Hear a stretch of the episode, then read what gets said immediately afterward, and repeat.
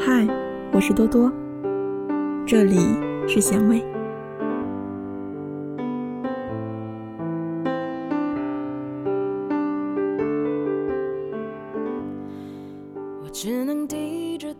晚上和陈小姐在外吃饭，坐在餐厅门口等着叫号。朋友拿起手机拍了几张照片，随后兴致勃勃的美图。陈小姐顺便拉着我构思元旦结语，来来回回删删减减半个小时，总算是写好了一条朋友圈元旦语录。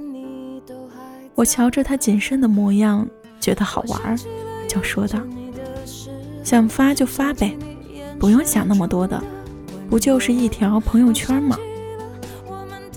陈小姐稍稍一顿，然后摇了摇头说：“才不是呢，我怕发多了别人会烦。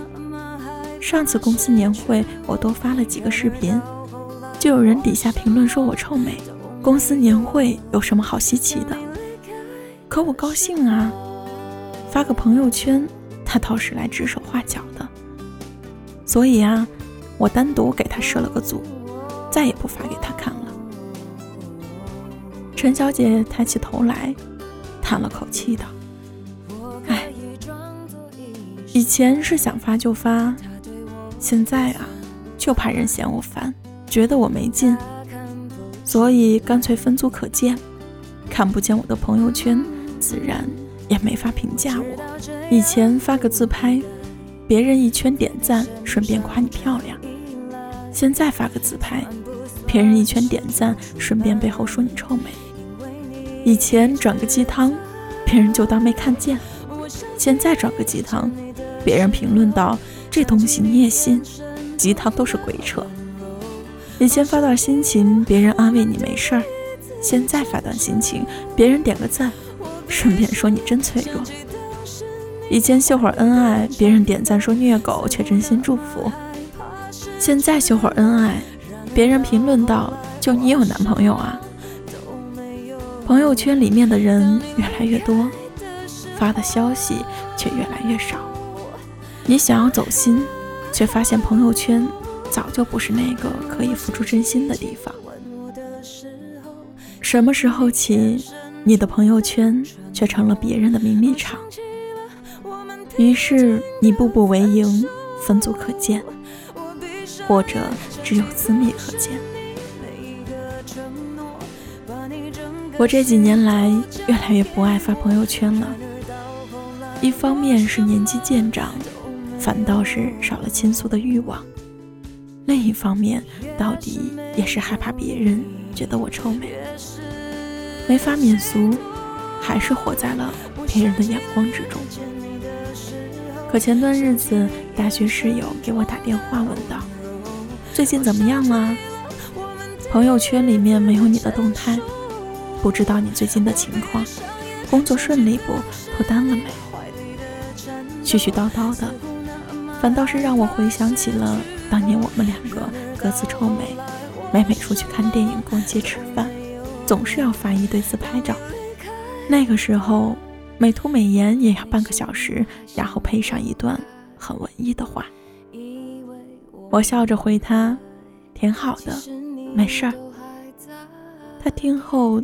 才放心，隔着手机我也能够听见他的笑声，那就好。以后没事儿多发发朋友圈，不想给别人看的给我看，列个组只有我可见。你这几个月一点动态都没有，我还真不适应。我笑了，回了一句好。朋友圈里面来来去去那么多人，可却只有真心在意你的人。才注意到你的动态。你发自拍，他点赞；你秀恩爱，他评论；你要拉票，他转发评论，外加点赞。你的朋友圈里做的一切事情，或许在别人看来是臭美，是厌烦，是恶心；可在在意你的人看来，是可爱，是贴心，是温暖的一切。我爸爸以前很爱转。不要再买这个菜了，因为它百分之百致癌。又或者您每天刷牙就是在吸毒，不看则罢，一看冒汗，赶紧换吧。这一类微信谣言，甚至有时候见我没什么反应，还会特地选几篇发给我，让我仔细看看，好好学习学习，注意身体。我每每收到，总是哭笑不得，于是和他解释：“老爸，这是骗人的啦，压根儿就没有这么夸张。”我爸那时候嘴硬，还和我辩解，这新闻上面说的总归没错。后来我也给他发了，后来我也给他发了父母微信谣言怎么破，让你快速鉴别。我爸才撇了撇嘴，还不服气的和我说道：“我这不是担心你吗？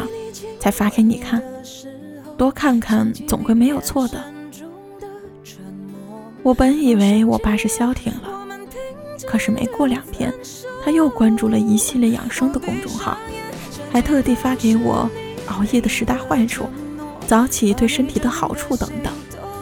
他每次发在朋友圈还评论道：“年轻人要注意身体。”后来有一天，我看见我爸朋友圈下面有位阿姨评论道：“老陆啊，这都是骗人的，以后别发了。”可我爸却回了一句。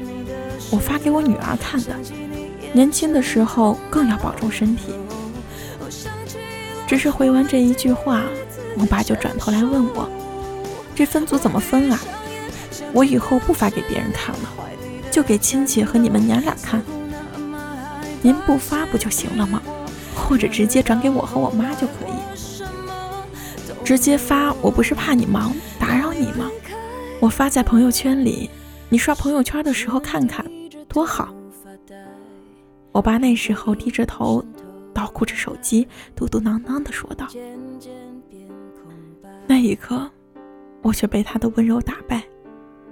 对我爸爸来说，朋友圈的转发是他无言的关心，而他的分组可见，只有他在意和爱着的人。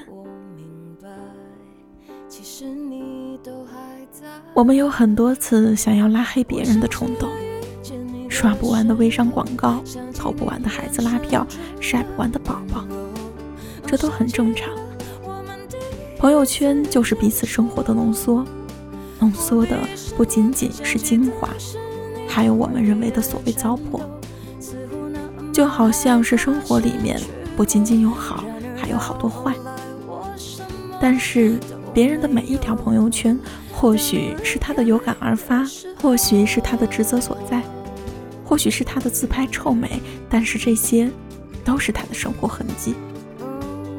我们不见得每一条都要参与，但是我们得学会尊重。若是不喜欢，直接屏蔽他，不参与他的生活即可。可若是接受他在你的朋友圈里出现，那么就是代表你接受他进入了你的生活。你得学会尊重，尊重他的生活方式。而不是像所谓的老师一般去指导教育他。没有人能够知道另外一个人如何生活，毕竟我们都不是他。我亲爱的朋友们，我一想到你这么用心的写文字、配了图片、发了朋友圈，只是想要分享你快乐的心情，而我也只是想要告诉你，或许我不能够时时和你聊天。不能够和你奔走天涯，可是你好，那就好。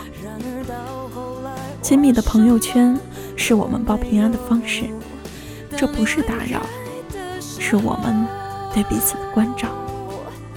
我们不能够时时刻刻都聊天，但是却可以通过朋友圈来了解彼此的近况。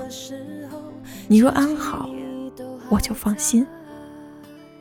我知道你有很多分组，没关系，我也是。但是我知道你会对我永远公开，我也是。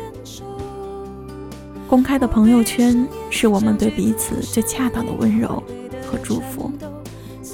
而我希望你，不管是琐碎的、高兴的、难过的，若是你想要发条朋友圈，我总在，我总是你的分组可见。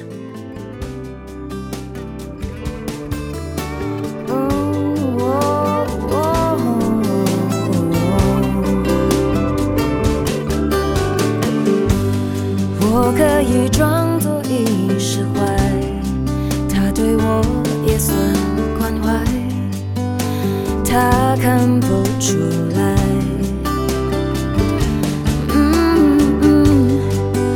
知道这样不应该在他身上找依赖，算不算是种出卖？因为你一直在。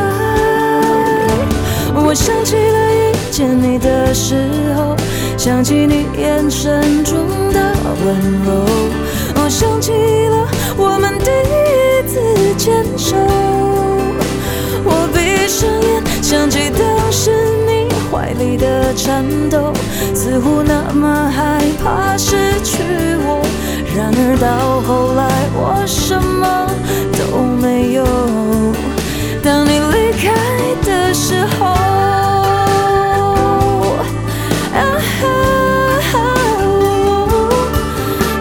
我想起你亲吻我的时候，想起你眼神中的沉默，想起了我们平静的分手。我闭上眼，想起当时你每一个承诺，把你整个心都交给我。然而到后来，我什么都没有，越是没有你。越是心痛，我想